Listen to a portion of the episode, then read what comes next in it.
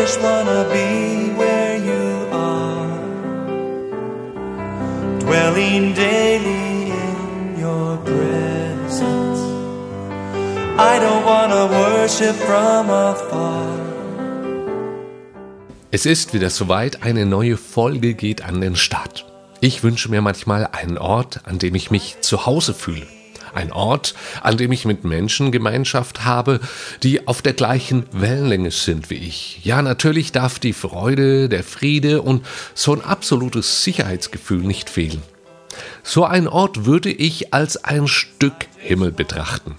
Jesus erzählt uns immer wieder vom Himmelreich auf Erden.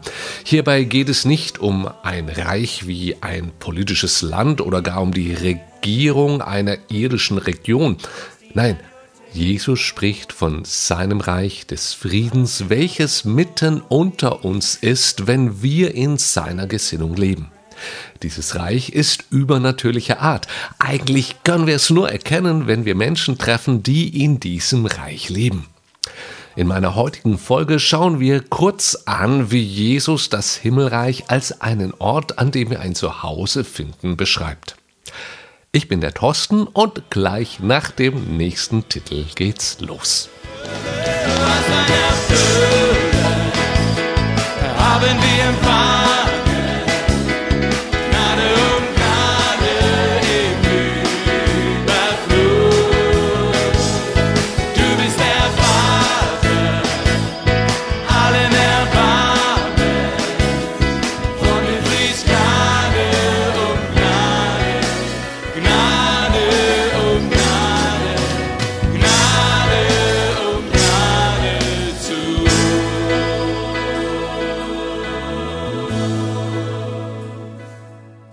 Jesus benutzte sehr oft Gleichnisse, also bildliche Vergleiche, wenn es darum geht, übernatürliche Prinzipien zu erklären.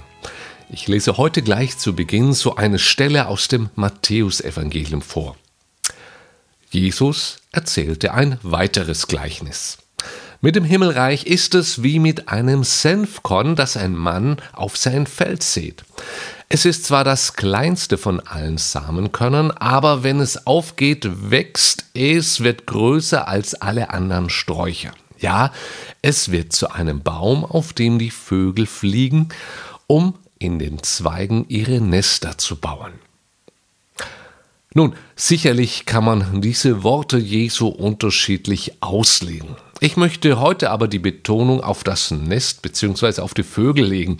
Vögel sind sehr sensible Tiere. Sie haben auch viele vierbeinige Feinde, Katzen und ähnliche Konsorten zum Beispiel, die auf der Erdoberfläche nur auf den Moment des Zugriffs warten.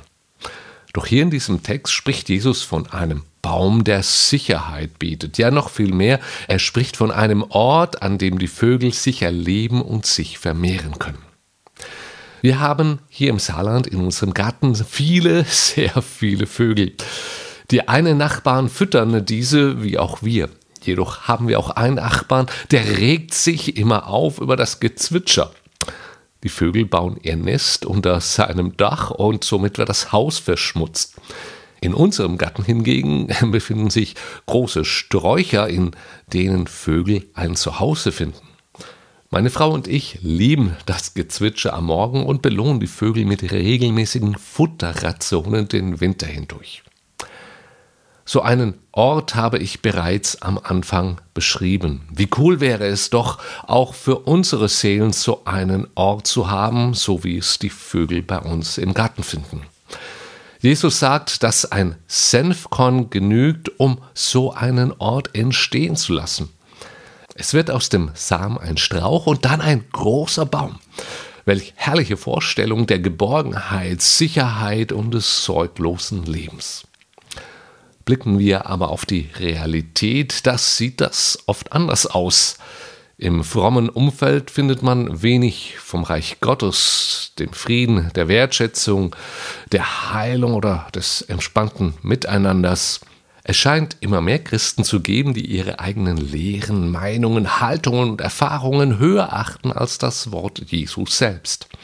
Und ich nutze jetzt mal für dieses Gleichnis mit dem Senfkorn so eine Redewendung, die wir umgangssprachlich kennen. Sobald jemand unpassend seine Meinung äußert, sagt man auch, dass der seinen Senf dazu gibt. Manchmal denke ich, dass Christen würden das Gleichnis so verstehen, dass Jesus wollte, dass jeder auch gleich seinen Senf dazugeben müsste. Sozusagen, wir bauen unsere eigene Senffabrik. Unsere Gesellschaft sagt das sogar, bild dir selbst deine Meinung. Im Reich Gottes gibt es aber keine Meinungsvielfalt. Sorry, da gibt es eine Meinung von König Jesus. Das findest du jetzt vielleicht ein bisschen radikal, kann sein.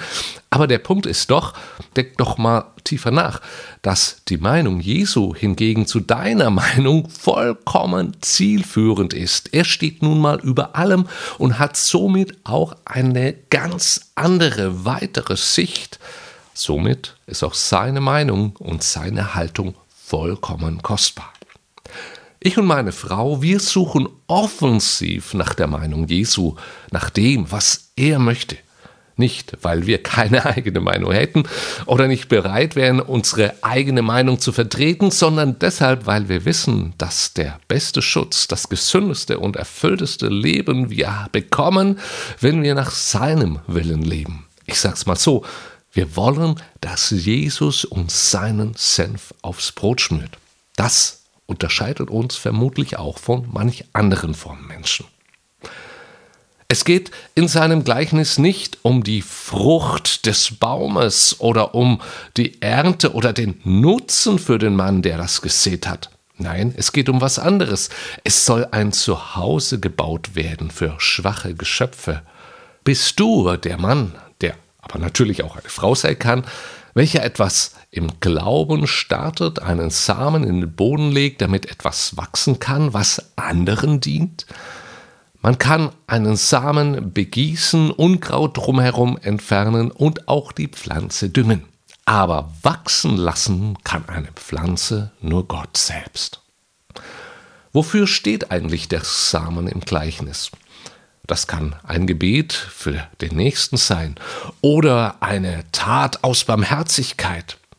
Es kann etwas von deiner Zeit sein, die du in einen Menschen investierst. Gegebenenfalls ist es aber auch ein Text, ein Gedicht oder ein Bild, welches du malst, weil es dir so in deinem Herzen wichtig ist. Fange an zu sehen, damit das Himmelreich auf die Erde kommt. What would Jesus say?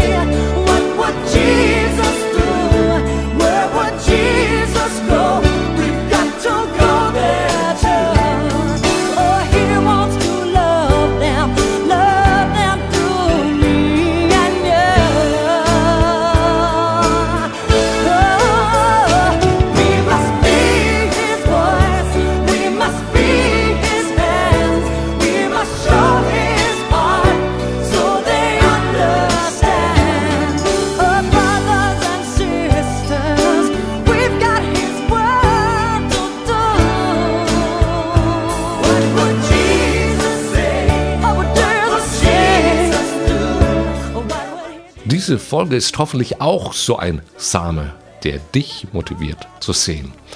Alle großen Geschichten haben immer klein angefangen. Sei ermutigt zu investieren. Keine Sorge, du musst nicht über deine Möglichkeiten gehen. Für das Unmögliche ist Gott selbst zuständig.